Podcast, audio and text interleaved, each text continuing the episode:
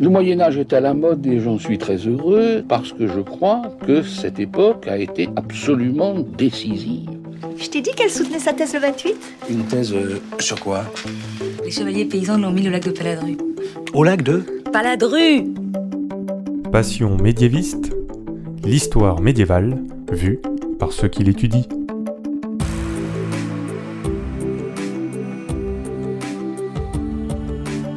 Est-ce que vous savez tout du Moyen Âge Mais d'abord, comment définir le Moyen Âge Vous pensez peut-être aux chevaliers, à la peste et aux rois qui se prennent des linteaux de porte, mais ce n'est pas que ça. En général, on dit que c'est une période historique de 1000 ans, de l'année 500 à l'année 1500. Mais il y a autant de réponses à cette question que de médiévistes. Je m'appelle Fanny Cohen-Moreau et dans ce podcast Passion médiéviste, je reçois des jeunes médiévistes, c'est-à-dire des personnes qui étudient le Moyen Âge en master ou en thèse, pour qu'ils vous racontent leurs recherches passionnantes et qu'ils vous donnent envie d'en savoir plus sur cette belle période. Élodie et les parfums à la fin du Moyen Âge, c'est parti Excuse-moi, mais euh, il y a des gens que ça intéresse? Bonjour à toutes et à tous. Aujourd'hui, nous enregistrons cet épisode à la médiathèque bibliothèque Le Châtenay-Malabry qui fête ses 20 ans. Et pour fêter l'événement, eh bien, nous ne sommes pas seuls, mais nous sommes en public.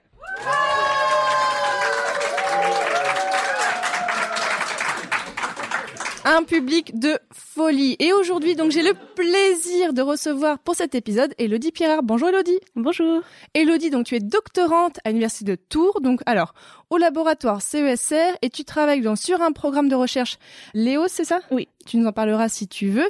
Tu es sous la direction de Bruno Loriou et donc depuis 2022, tu fais une thèse sur le sujet Les parfums du corps en France entre 1350 et 1500. Donc aujourd'hui, on va parler un petit peu de la place des parfums dans la société médiévale qui est marquée par la peste, mais où les, les parfumeurs professionnels n'existent pas encore. On va parler donc avec toi Elodie de comment tu étudies les parfums à travers les aspects thérapeutiques, les utilisations et bien sûr à travers les manuscrits parce qu'on aime bien parler manuscrits dans ce podcast. C'est un gros programme. Mais d'abord, première question un petit peu rituelle d'un patient médiéviste. Pourquoi est-ce que tu as voulu travailler sur ce sujet? Alors déjà en master, j'avais travaillé sur un sujet qui était en rapport avec l'histoire du corps. Ça concernait la cérémonie des oiseaux, donc euh, dans l'espace français, 14e, 15e siècle. C'est quoi la cérémonie des oiseaux? Alors ça se passait pendant les banquets. On apportait un oiseau noble, donc comme un pan, un cygne, et les assistants devaient prêter des vœux dessus. Donc ça pouvait être des vœux de chevalerie, des vœux de courtoisie, des vœux d'amour, et ça avait une forte valeur en fait idéologique à l'époque, qui était notamment liée aux croisades. D'accord, c'est vrai que dans l'épisode sur les livres de recettes, on avait parlé des recettes autour des oiseaux. Donc tu avais ça en master Oui, c'est donc euh, du coup c'était déjà lié à l'histoire du corps. Ça m'a permis d'aborder en fait les représentations culturelles des pratiques et aussi leur matérialité concrète, donc avec les gestes, euh, ce qui était consommé. Et ça m'a permis aussi d'aborder les valeurs idéologiques, culturelles. Et c'est quelque chose qui se retrouve en fait avec l'étude du parfum, qui était comme l'alimentation, qui est liée à mon sujet de master, en fait porteur de valeurs qui étaient à la fois idéologiques et culturelles. Et en fait, le parfum, c'est un objet d'histoire qui est vraiment multidimensionnel. On peut aborder l'histoire des techniques, l'histoire de la médecine, aussi l'histoire des sens, des représentations, de l'imaginaire. Donc c'est vraiment un objet qui est vraiment très riche, c'est ce qui m'a plu dans le parfum. Et ça reflète en fait les mutations, les rapports au corps d'une société, les valeurs qu'elles avaient, des sociétés et les époques dans lesquelles les parfums étaient produits. Et c'est ce qui m'a vraiment plu dans le parfum, c'est vraiment l'approche euh, très large qu'on peut avoir. Mais je me dis, un sujet comme ça, ça n'a pas déjà été étudié? Alors, le sens de l'odorat lui-même a été assez déprécié pendant un certain temps. Il était considéré comme nuisible à la vie sociale. Freud, par exemple, parlait de l'odorat comme euh, un sens qui était lié à l'animalité. Et les parfums, surtout les parfums liés au corps, n'étaient pas vraiment considérés comme des objets d'étude qui étaient dignes d'attention. C'est qu'à partir des années 70-80 qu'on a commencé à avoir des travaux historiques qui étaient consacrés aux parfums. On a par exemple Alain Corbin, qui est un des plus célèbres, qui a travaillé, lui, sur l'époque fin de l'époque moderne, début, enfin, toute dans l'époque contemporaine, en fait, et qui a montré que les parfums, durant cette période, étaient au cœur des grands bouleversements qui entouraient le corps. Donc, pour le Moyen-Âge, on a eu aussi un autre travail dans les années 90, qui était euh, une œuvre de Jean-Pierre Albert, qui lui travaillait sur l'usage religieux, en fait, avec la symbolique des aromates dans la société chrétienne de médiévale. Donc, c'était à partir du crème, qui est une huile bénie, qu'on utilise toujours dans plusieurs cérémonies chrétiennes. Mais il a fallu attendre vraiment les années 90 pour que ce qu'on appelle les sensory studies, que veut dire les études sensorielles, commencent à émerger en tant que champ d'études à part entière. Et à ce moment-là, on a eu plusieurs études qui se sont multipliées, surtout sur l'Antiquité et plus particulièrement bien sûr sur l'époque qui va du XVIIe siècle à l'époque contemporaine. Donc là, on a eu des travaux, par exemple, je pense à ceux d'Annick Le Guerrer, qui est une anthropologue et historienne spécialiste de l'odorat et du coup de l'histoire des parfums qui a beaucoup travaillé sur la question, mais le Moyen Âge occupe une place qui est assez réduite par rapport au volume d'études qu'elle a faites. Et dans l'histoire des parfums, quand on consulte des ouvrages, le Moyen Âge, c'est vraiment que quelques paragraphes par rapport aux autres. Donc il y a vraiment des choses à faire. Mm. Bah oui, Alain Corbin, moi j'avais étudié ça quand j'étais, euh, on va dire jeune. C'était le Miasme et la jonquille, un ouvrage Oui. que je recommande totalement. Alors déjà, pour nous donner un aperçu de ce dont on va parler dans l'épisode, raconte-nous qu'est-ce que tu veux montrer dans ta thèse en quelques mots? Je veux montrer la composition et la signification des parfums à la fin du Moyen Âge, les valeurs dont ils étaient les vecteurs, leur place dans les changements de la culture du corps à l'époque. Et en fait, c'est montrer ce qu'il y avait avant l'explosion des livres des secrets au XVIe siècle, qui sont très connus, qui étaient des compilations de recettes qui étaient médicales, techniques et des formules magiques, qui ont commencé à être imprimées vraiment au XVIe siècle et qui contenaient beaucoup de recettes de parfums. Et moi, mon but dans cette thèse, c'est vraiment d'étudier la matérialité des parfums à l'époque, mais aussi les valeurs dont elles étaient porteuses, donc autant sur le plan social que sur le plan culturel. D'accord. Avant d'entrer en détail dans le sujet des parfums, alors déjà on va planter un petit peu le décor. J'aime bien faire ça en passion médiéviste, c'est important. Donc tu travailles sur les deux derniers siècles du Moyen Âge. Pourquoi est-ce que tu as fait ce choix de période? Alors les deux derniers siècles du Moyen Âge, c'est une période de grands changements pour l'espace occidental et l'espace français.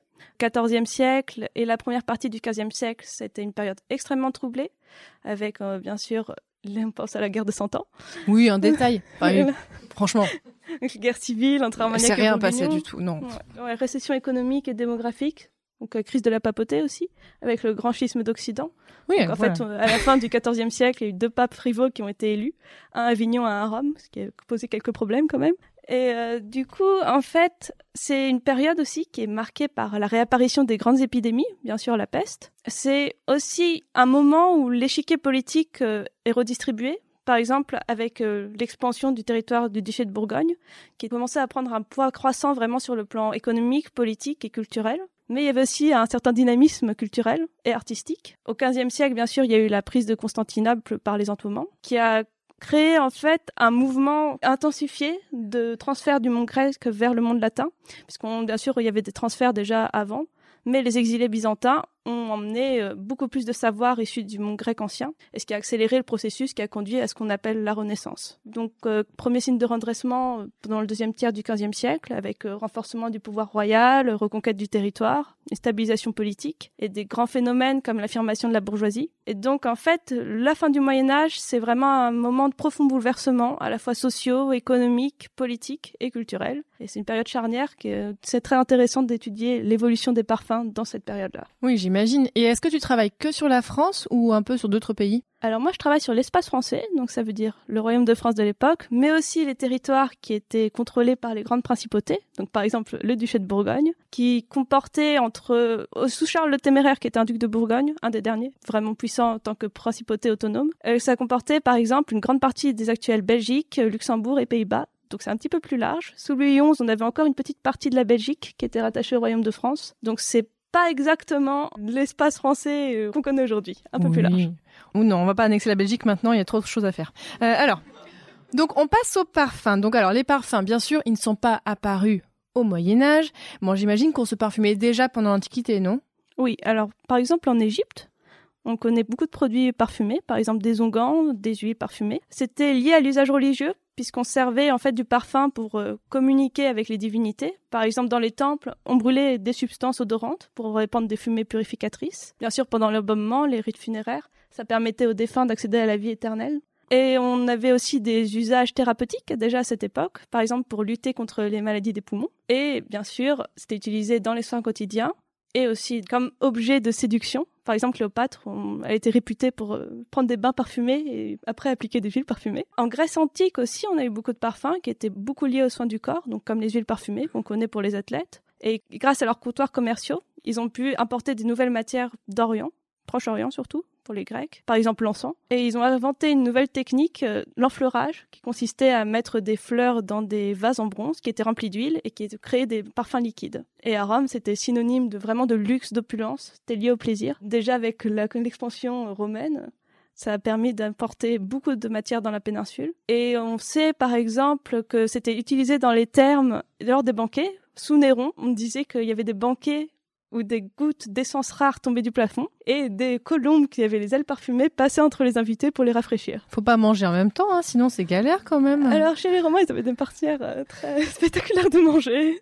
Et si on avance un petit peu, bah, le haut Moyen Âge, est-ce que là tu as quelques sources quand même sur le sujet ou t'as pas pu en trouver beaucoup? Alors le haut Moyen Âge, Donc début du Moyen Âge. Ouais, c'est la période qui va à peu près jusqu'au Xe siècle. Ouais. Donc euh, c'est encore moins travaillé que la fin du Moyen Âge du côté des parfums. Mais on a quand même constaté un recul de l'usage des parfums à cette époque, donc avec la chute de l'Empire romain d'Occident au Ve siècle et la montée du christianisme, qui en fait, à ce moment-là, le parfum était considéré comme un symbole de la frivolité du monde païen. Donc ça reculait l'usage profane au profit d'un usage religieux qui était quand même bien présent. Et au XIIe siècle, les croisades ont permis de réintroduire en fait un certain intérêt pour les substances aromatiques. Ils ont ramené des cosmétiques, des matières premières nouvelles, enfin qu'on connaissait déjà avant mais qui avaient été un peu oubliées. Et c'est aussi à cette époque qu'il y a des diffusions d'instruments de, distillation. Par exemple, au XIe siècle, c'était un philosophe et médecin arabe qui s'appelait Avicenne qui avait redécouvert l'alambic, qui était déjà un procédé connu par les Grecs, mais c'est vraiment Avicenne qui a donné le nom et qui a posé euh, les bases de l'utilisation. Euh, l'alambic, c'est une espèce de construction composée en gros d'une chaudière qu'on chauffe, qui émet des vapeurs, qui passent après dans un serpentin qui est refroidi avec de l'eau froide.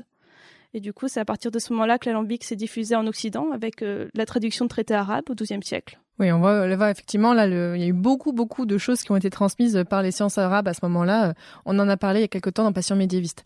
Alors là, si on avance encore un petit peu, bah, on va arriver bah, justement au début de la période que tu étudies, donc 1350, et donc on a la fameuse peste noire. Euh, bon, il y en a plusieurs types et on voit qu'il y a eu beaucoup d'influence sur la société, mais quelle influence a eu la peste noire sur la place des parfums? Est-ce que là, on a revu un peu, les parfums sont revenus un peu à la mode à ce moment-là? Alors la peste noire, elle, on l'avait plus vue en Occident en fait, la peste elle-même depuis le 8e siècle. Donc elle est arrivée sur les bords de la côte méditerranéenne à la fin de l'année 1347 et qui a vraiment déferlé sur l'Europe en 1348, qui a causé, on estime, entre la mort d'un quart et la moitié de la population à l'époque. Donc ça a été vraiment un grand choc euh, psychologique et démographique. Et ça s'est installé d'ailleurs durablement, puisqu'on a eu des épisodes récurrents dans les siècles suivants. Et à cette époque, les bains et les étuves, donc qui étaient les bassines dans lesquelles on se lavait en privé, ont été commencé à être prohibés, parce que les médecins estimaient qu'elles ouvraient les pores de la peau, et que du coup, ça laissait entrer les maladies. Donc du coup, leur usage s'est vraiment rarifié, parce qu'on les considérait comme dangereux. Et les produits parfumés ont pris une place importante dans les soins d'hygiène, en fait, parce que le parfum était considéré comme protecteur à l'époque contre les maladies. Ça faisait barrage à l'air. En fait, les mauvaises odeurs étaient considérées comme les vectrices des maladies. C'était par les mauvaises odeurs et les vents nauséabonds que les maladies se propageaient. Et c'est à cette époque que s'est répandu euh, l'usage d'un instrument particulier qu'on appelle les pommes d'ambre. En fait, c'était des boules ajourées dans lesquelles on mettait des substances qui étaient parfumées sous l'état solide. Et euh, en fait, le nom vient du fait que les plus prestigieuses contenaient de l'ambre, qui est une substance qui est sécrétée par les concrétions intestinales des cachalots. Quoi, t'as quoi? C'est-à-dire qu'en fait, après, ils remontent à la surface et ils adoraient récupérer et trouvaient que l'odeur était délicieuse. D'accord, ok, bah je savais pas. D'accord, bon, on apprend des choses on, dans ce podcast. On toujours en parfumerie, mais beaucoup moins. Et ça vient toujours des cachalots? Bon, d'accord, pardon.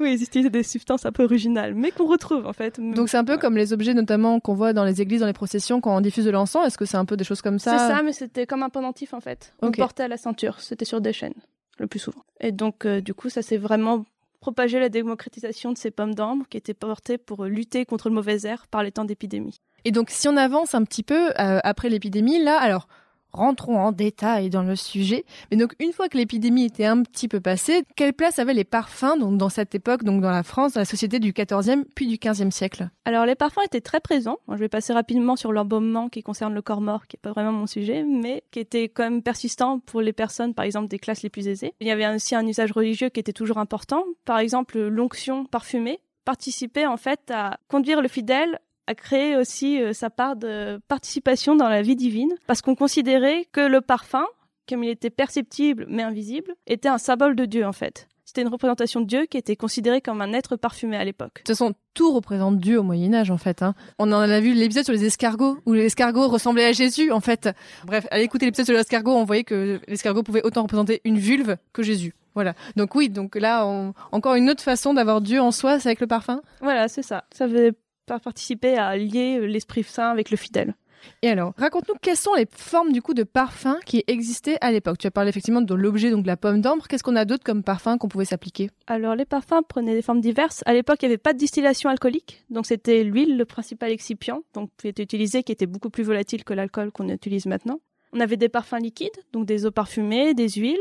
On avait également des poudres qui étaient utilisées par exemple pour parfumer le linge, des amidons aussi pour apprêter les coiffes et les vêtements des dames qui étaient euh, parfumés également. Ça entrait dans la composition de certains cosmétiques. On retrouve par exemple des traces d'onguents qui servaient à protéger la peau contre le vent, le soleil, qui étaient parfumés d'autres qui étaient juste pour donner une belle couleur au teint, qui avait aussi du parfum dedans, des crèmes euh, qui servaient à couvrir les cicatrices laissées par des maladies comme la variole.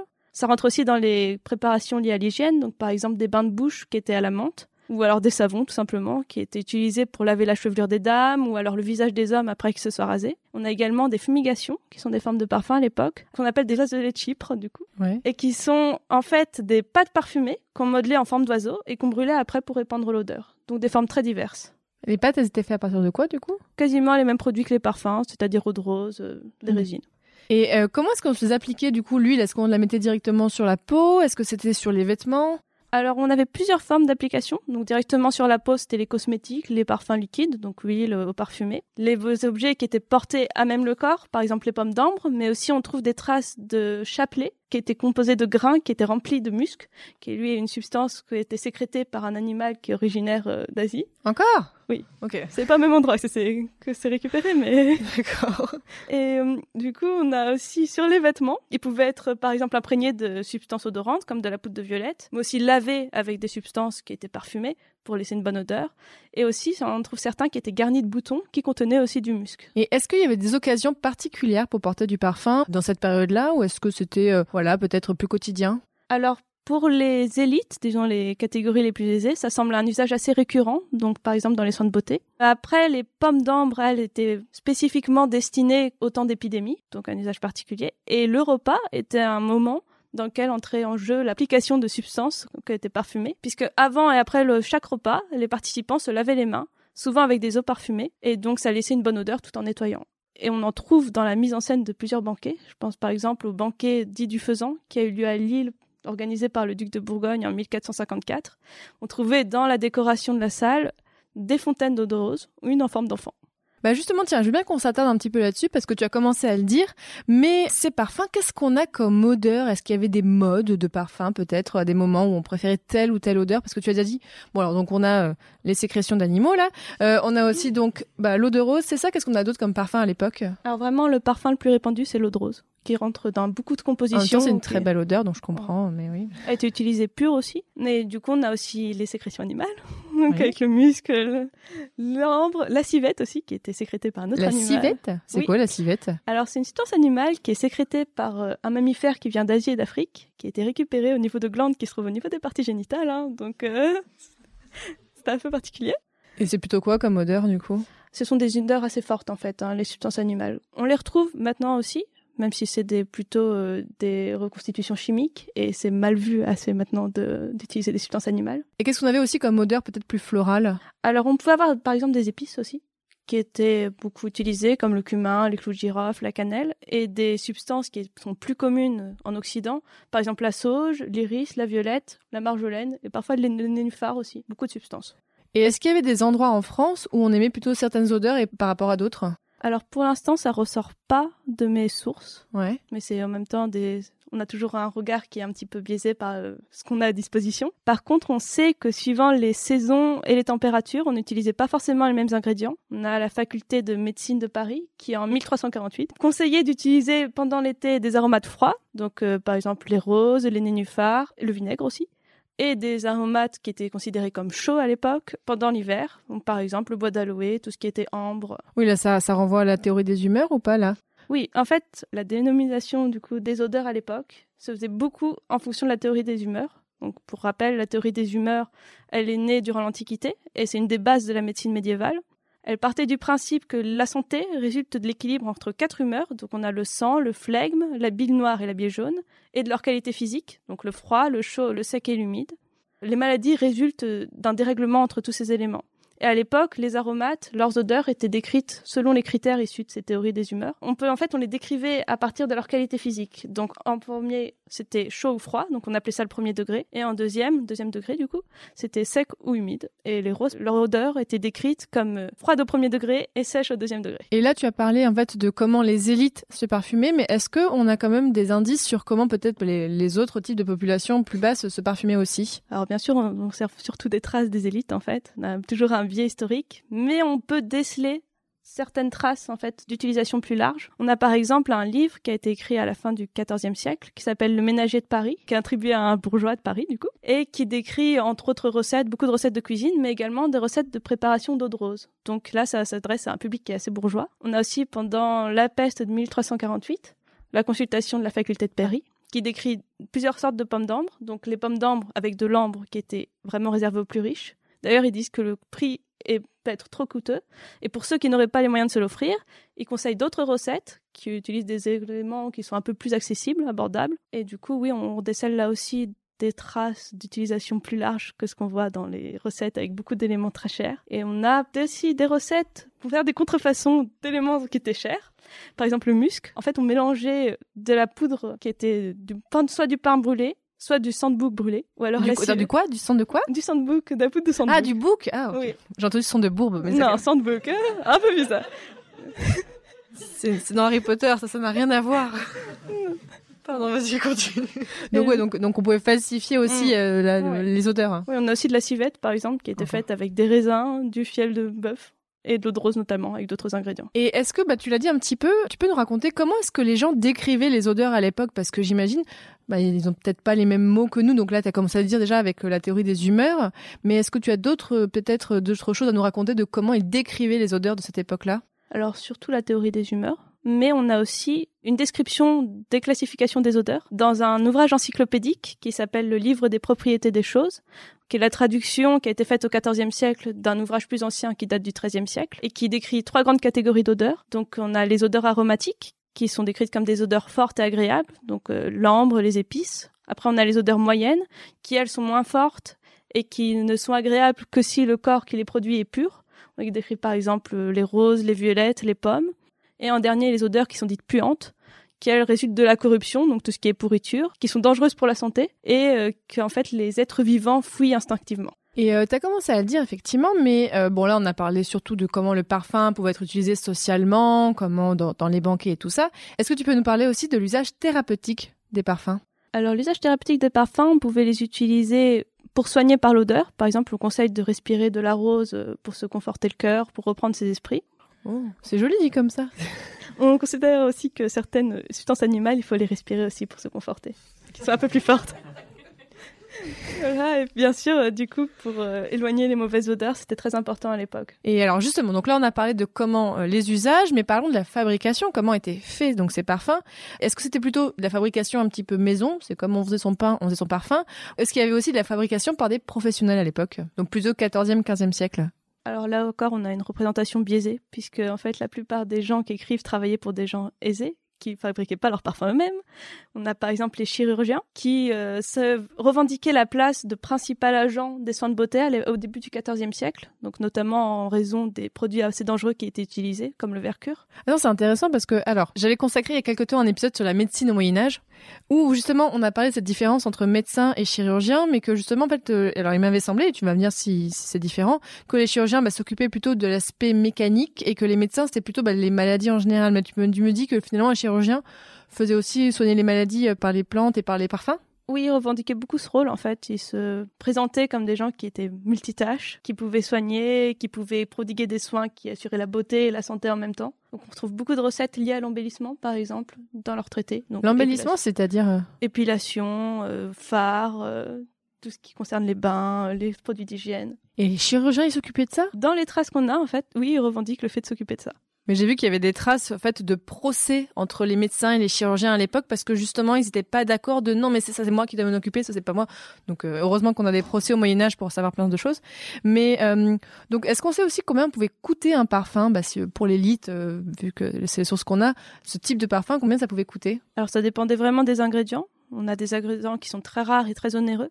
Par exemple, au début du XIVe siècle, 30 grammes d'ambre, ça équivalait en fait à l'achat d'une ceinture qui était ornée d'argent. On retrouve les mêmes choses, le même prix dans les sources, les comptabilités. Oui, donc euh, soit on perdait son pantalon, soit on sentait bon. Donc il Ouais. fallait faire un choix dans la vie, oui, ok. en sachant que le musc euh, coûtait trois fois plus cher déjà, et que ça équivalait, on trouve des traces d'eau de rose dans la deuxième partie du XIVe siècle qui avait le même prix que 30 grammes euh, de musc qui n'étaient pas préparés encore. Donc ça dépendait vraiment des ingrédients. Et en fait, ils étaient vendus par les mêmes personnes qui vendaient les épices, donc c'était vraiment des ingrédients qui étaient réservés aux catégories les plus aisées. Et euh, est-ce qu'on a des manuscrits peut-être qui parlent de comment étaient conçus ces parfums, des recettes et tout ça? Oui, on en a. On a les chirurgiens, par exemple. Donc euh, Guy de Chauliac, qui était chirurgien de plusieurs papes. Henri de Mondeville, qui lui était chirurgien de Philippe IV et de Louis X. Donc euh, qui décrivent beaucoup de recettes qui sont liées euh, aux soins de l'embellissement, en fait, qui sont intégrées dedans. On a aussi un livre qui est un traité sur les plantes et les herbes, qui s'appelle le livre des simples médecines, qui présente des recettes à la fin du XVe siècle. En fait, c'est un- une traduction d'un ouvrage plus ancien qui date celui-là du XIIe,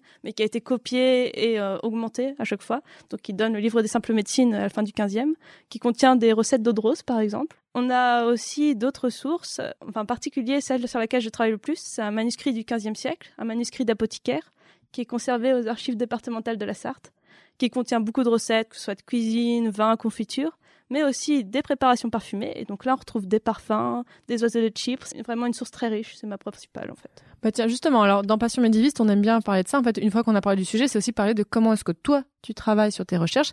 Alors déjà, comment ça se passe ta thèse? Est-ce que ça se passe bien? Oui. Pour l'instant, ça se passe très bien. Je sais que normalement, faut pas trop la poser cette question au doctorant, ça peut être compliqué parfois. Toi, tu vraiment, t'arrives à avancer dans tes recherches? Oui, ça va pour l'instant, je trouve des sources.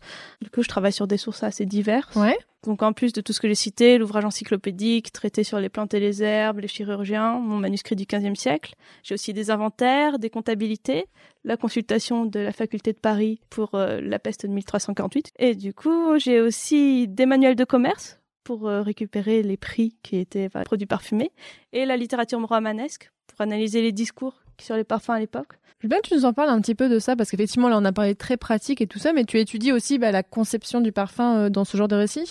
Oui, bah moi j'utilise le roman de la rose, bien sûr. Ah, qui est un long poème qui a été écrit au XIIIe siècle par deux auteurs, qui est un récit allégorique d'initiation à l'amour, qui était un- une des œuvres profanes les plus diffusées à la fin du Moyen Âge, et qui par exemple fait s'éveiller l'amour à l'odeur de la rose.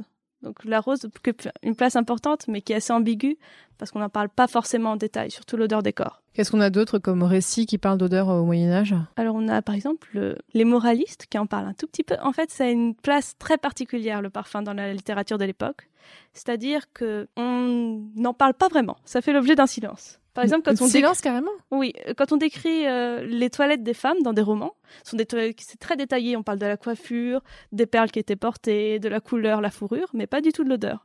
En fait, il y a un vraiment silence là-dessus. Même les moralistes, qui euh, condamnaient par exemple les vêtements, les maquillages dont on userait les coquettes pour euh, tromper la nature, ne parlent pas du parfum. Ou très rarement, ils parlent de l'odeur nauséabonde des cadavres. En fait, c'est vraiment à la mort qu'on différencie euh, la bonne personne de la mauvaise par l'odeur notamment. Est-ce que tu as aussi des... Bah là, tu as parlé des moralistes, mais on a parlé qu'au début du Moyen Âge, euh, l'Église essaie de condamner ce rapport au parfum, mais est-ce que tu as aussi le point de vue bah, de l'Église sur ce regain d'intérêt pour le parfum? Alors le parfum occupe vraiment une place qui est particulière et l'odorat aussi à la fin du Moyen Âge. C'est-à-dire que la bonne odeur, c'est censé montrer en fait une personne qui est pure.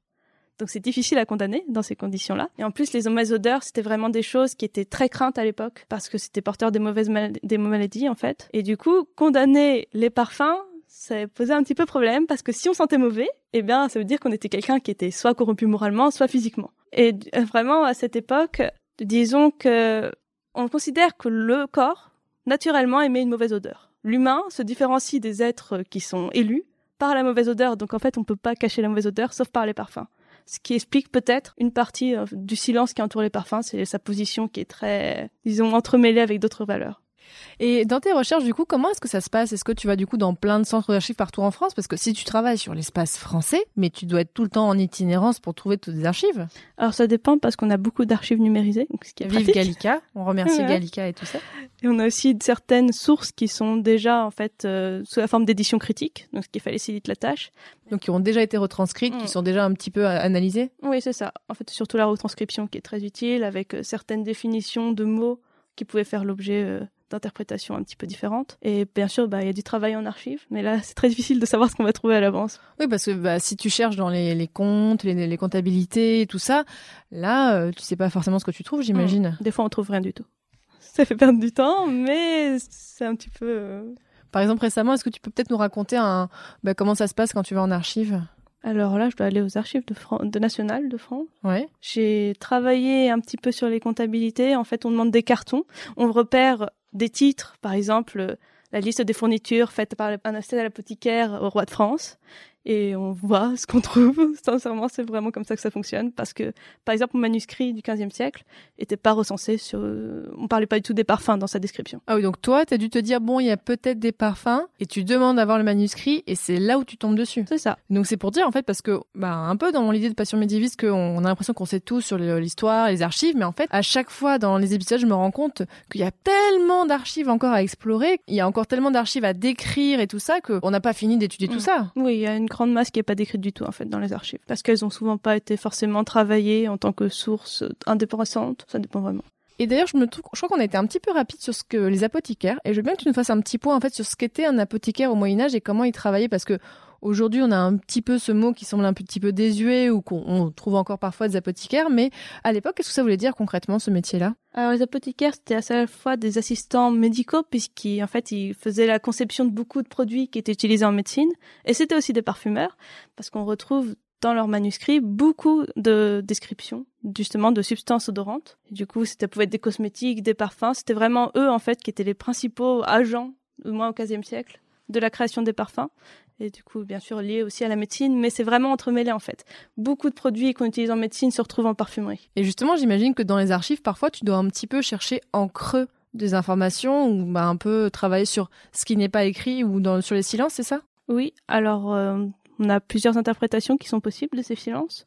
Donc, comme ce que j'ai dit, le fait que l'odeur soit naturellement mauvaise du corps, le fait que ce soit une représentation des personnes qui a été euh, vraiment élue. Et on peut avoir aussi une interprétation, en fait, le fait que ce soit un mélange d'usage thérapeutique et d'usage esthétique. Donc le fait que ce soit vraiment entremêlé, on ne fait pas vraiment la différence. Est-ce qu'on utilise une substance parce qu'elle est thérapeutique ou parce qu'elle est odorante, comme pur ornement? C'est difficile de le savoir. En fait, aussi à cette époque, on a vraiment une société qui est odoriphobe. Odoriphobe? C'est-à-dire qu'elle cherche vraiment à couvrir les mauvaises odeurs ou à les effacer. ah bah, C'est vrai parce qu'on a parfois cette image pour Versailles ou quoi, mais là, il y avait aussi ça déjà à cette époque-là. Oui, en tant que vecteur de maladie, c'était vraiment quelque chose qui était important. Et c'est dans ces sociétés, le parfum était très valorisé, mais en même temps, on n'en parlait pas beaucoup parce que c'est pas quelque chose qui est vraiment digne d'intérêt, mais on retrouve quand même un souci de l'odeur dans les préparations que par exemple font les chirurgiens. Ils décrivent des dispositifs, des onguents qui ne sentent pas très bons, auxquels ils, ils précisent qu'il faut rajouter telle odeur, du musc par exemple dans une, un dépilatoire qu'on utilisait, donc euh, pour s'épiler. On trouve aussi des produits qui déconseillent parce que ça sent mauvais. Donc il y a un véritable souci de l'odeur en fait, qui participe vraiment à la sociabilité de l'époque, à la mise en scène de soi. D'ailleurs, c'est comme les pommes d'ambre qui vraiment, c'était un signe extérieur de richesse parce qu'on en trouve dans les comptabilités qui sont très très riches dans les rois de France, en métaux précieux, incrustés de pierreries. C'était un signe d'extérieur de richesse aussi, le parfum. Bon, bah, je demandais qu'on m'offre ça pour mon anniversaire, alors une pomme d'ambre. Je voulais savoir aussi, euh, Elodie, dans tes recherches, qu'est-ce que tu rencontres comme difficulté Alors, c'est la dispersion des archives qui est Oui, parce que, difficile. en fait, tu fais un jeu de pistes euh, géant oui. dans, dans ton travail. C'est d'accepter que les informations soient noyées dans plein d'autres informations. Des fois, on trouve rien du tout. Il faut faire preuve d'assez invent- d'inventivité pour trouver des sources. C'est-à-dire d'inventivité. Réfléchir où est-ce qu'on pourrait potentiellement parler du parfum, en fait, en fonction de tout ce qu'on trouve, parce que, par exemple, dans les traités médicaux, c'est pas forcément quelque chose auquel on pense du premier coup. Aussi, les traités sur les plantes, les herbes, on pense pas trouver des recettes à ce moment-là, dans ces endroits-là. Donc vraiment, il faut faire de la recherche qui est très pointilleuse, en fait, sur les comptabilités, les inventaires, tout ce qui est inventaire après décès. Par exemple, euh, Agnès Sorel, dans ses inventaires qui ont été faits par ses exécuteurs testamentaires, on retrouve des, par exemple, des objets qui sont en rapport avec le parfum, comme des fioles, de l'eau de rose. C'est vraiment des objets, en fait, qu'on retrouve et il faut penser à aller voir ces sources-là. Bon, donc ça veut dire que si quelqu'un nous écoute et fait des recherches sur le Moyen-Âge et a vu passer quelque chose sur les parfums dans ses recherches, il faut qu'il te contacte. C'est fait être utile, oui. Ah oui, donc, euh, donc voilà, appel général à toutes les voitures de si vous trouvez un- une référence au parfum ou un objet lié au parfum, on te contacte. Et alors, au contraire, est-ce que tu as déjà eu des bonnes surprises dans tes recherches? Alors la surprise, c'est toujours de trouver une recette. Là, on s'y attend pas. Parce que ce sont des recettes qui sont parfois très précises, en fait. On donne la quantité, l'ordre dans lequel il faut les mettre. Et ça, quand on trouve là-dessus, c'est très gratifiant. Ou des descriptions liées aux odeurs. Et est-ce qu'elles sont faisables aujourd'hui, ces recettes? Alors, il y avait des produits dangereux dedans, Ah. qui sont parfois déconseillés. On a pour projet, en fait, de les reconstituer, mais c'est encore vraiment à l'étape de projet. Ça sera sûrement un petit peu adapté parce que c'était pas vraiment les mêmes odeurs que maintenant, quand même. Mais Donc le mercure, on évite, c'est ça? Oui, le mercure, c'est une mauvaise idée. D'ailleurs, à l'époque, on avait une recette euh, dépilatoire qui utilisait des produits dangereux et on considérait que c'était vraiment prêt quand on mettait une plume dedans et qu'elle perdait tous ses barbes. Et le chirurgien déconseillait d'utiliser ces produits, mais c'était utilisé. Donc oui, il y a des produits dangereux, hein, des fois. Ah oui, donc euh, oui, donc tu vas comme euh, les gens au Moyen Âge qui falsifiaient, toi tu vas falsifier, mais pour éviter que ce soit dangereux, quoi. Oui, Bah, justement, alors en arrivant dans la médiathèque, il y avait des livres qui étaient présentés à l'accueil sur ben les parfums et tout ça, mais forcément il n'y avait pas beaucoup de choses sur le Moyen Âge. Mais alors, est-ce que tu as peut-être des choses à nous conseiller, bah, de, des lectures comme ça accessibles et trouvables en librairie ou en médiathèque sur le sujet? Alors moi, je conseillerais les ouvrages d'Annick Le Guerrer si on veut avoir euh, une vue globale des parfums, d'histoire des parfums. Mhm. que, par exemple les pouvoirs de l'odeur et le parfum des origines à nos qui sont très intéressants, qui montrent les enjeux liés au parfum. Bien sûr, ça concerne plus euh, l'époque contemporaine, mais ça a quand même euh, vraiment une vision qui est d'ensemble, qui est assez intéressante. Et Anna Corbin, qui est très intéressant aussi, le miasme et la jonquille. Et alors bon, je sais que c'est un petit peu tôt pour te demander ça, mais est-ce que toi tu penses que ta thèse pourrait faire l'objet d'un livre peut-être? J'espère, on verra. Parce que oui, j'en ai pas parlé de ça, mais toi ta thèse, comment est-ce que tu la finances? Du coup, est-ce que tu as eu un contrat doctoral ou est-ce que tu travailles J'ai un contrat doctoral, oui. Donc ça veut dire que tu as eu un contrat bah, pour faire tes recherches, donc c'est quoi, c'est trois ans, c'est ça? C'est trois ans, oui. Donc euh, avec euh, un salaire qui est versé par la région, qui est pratique. Oui. Parce que je connais beaucoup de gens qui ont abandonné leur idée de thèse faute de financement. Oui, parce qu'en fait, c'est finalement assez rare. Enfin, je veux dire, bon, même si j'en ai pas mal dans ce podcast, mais les personnes avec une thèse financée, c'est pas toujours. Et donc, il faut savoir soit travailler à côté, soit euh, trouver d'autres financements. Donc, tu as eu cette chance de pouvoir avoir ce contrat doctoral, mais effectivement, c'est pas facile pour tout le monde. Oui, euh, je suis aussi un petit peu financée du coup par le projet de recherche dans lequel je suis. Pour mes déplacements, c'est eux qui remboursent. Pour finir ce podcast, c'est un peu la question rituelle. On a une question rituelle au début, on a une question rituelle à la fin. Est-ce que tu aurais un conseil pour quelqu'un qui voudrait étudier bah, peut-être l'histoire sensorielle ou éventuellement est-ce que tu as peut-être un conseil de sujet qui mériterait d'être plus étudié? Donc là, c'est un petit peu comme si tu passais le témoin à quelqu'un de hop, voilà un sujet à étudier. Je dirais que mon conseil pour étudier euh, l'histoire sensorielle, ça serait surtout de faire preuve d'ouverture d'esprit, de regarder d'autres domaines comme la sociologie, l'anthropologie pour nourrir sa réflexion. Et vraiment, aucun sujet n'est anodin ou futile si on a une vision assez large. Pour les sujets qui mériteraient d'être plus étudiés, je pense que les parfums au, au Moyen Âge et au Moyen Âge central, ça mériterait vraiment de faire l'objet d'une étude approfondie. Ça permettrait d'avoir d'ailleurs une vision beaucoup plus large de l'évolution des parfums.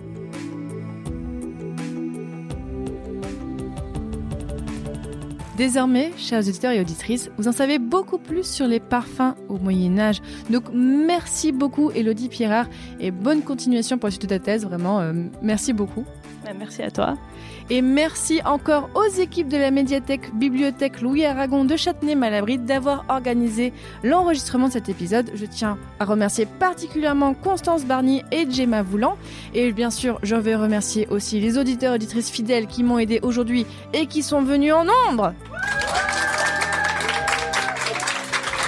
Comme d'habitude, comme d'habitude, vous retrouverez sur mon site un article qui accompagne cet épisode avec des informations complémentaires et des conseils de lecture qu'on vous mettra pour aller plus loin.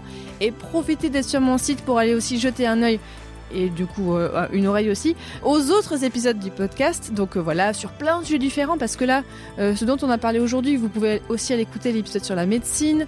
J'ai fait des épisodes sur les jardins aussi en Toscane. Donc sur des sujets qui pourraient vous intéresser. Et n'hésitez pas aussi à aller écouter mes autres podcasts parce que oui je fais aussi passion antiquité sur antiquité et passion moderniste sur l'époque moderne, c'est-à-dire 1500-1800. Merci encore beaucoup à toutes et à tous pour votre écoute et puis à bientôt pour un prochain épisode de Passion médiéviste. Salut